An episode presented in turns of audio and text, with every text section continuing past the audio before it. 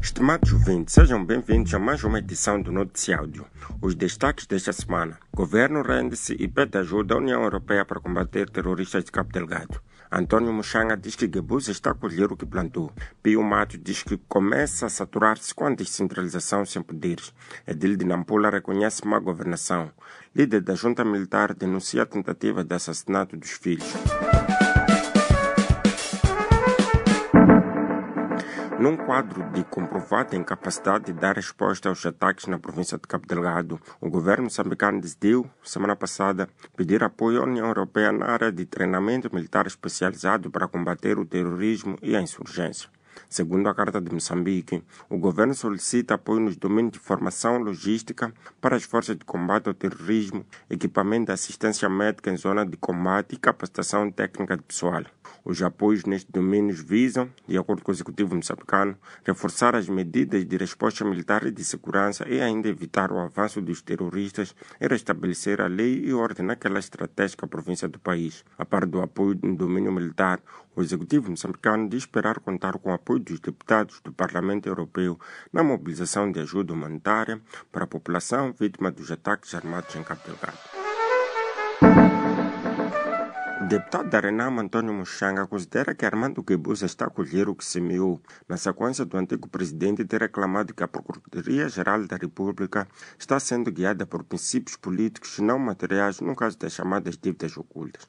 Citado pelo Mediafax, Muxanga diz não compreender a zanga e desconfiança de Guebuza sobre uma instituição que ele foi maestro na sua Constituição, a partir da indicação e empossamento de Beatriz Buchile, que continua como sendo Procuradora-Geral da República. Muxanga disse que a nomeação da Bichila em 2014 visava unicamente encontrar uma figura adequada para fazer andar expedientes políticos, incluindo o episódio da convocação do Conselho de Estado de 19 de julho deste ano, unicamente para retirar a imunidade de Antônio Muxanga, prendê-lo e humilhá-lo. É motivo para dizer que ele está a colher o que semeou disse Antônio Muxanga, acrescentando que Guebuza até teve sorte porque, à semelhança do caso de 2014, em que Muxanga foi algemado e preso logo no fim da sessão do Conselho de Estado, Guebuza também deveria ter passado pela mesma situação. Governo da província da Zambésia, pelo partido Frelimo, Pio Matos, diz que o atual modelo de descentralização não concede poder aos governadores provinciais e exige que a situação seja mudada.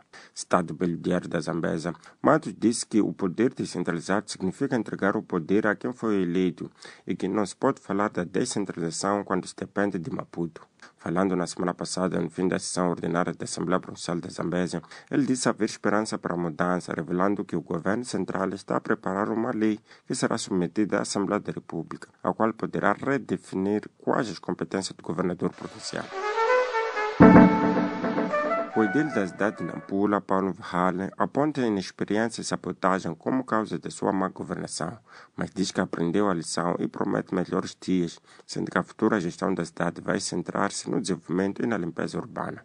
Para alguns cidadãos de Nampula ouvidos pela DW, as promessas do autarca não passam do discurso político para amainar a revolta dos munícipes. O colunista da Carta de Moçambique e ativista social, Juma Ayuba, residente na cidade de Nampula, diz que o problema do Vale foi de ter constituído uma equipa nomeada na base de confiança política ao invés de competência.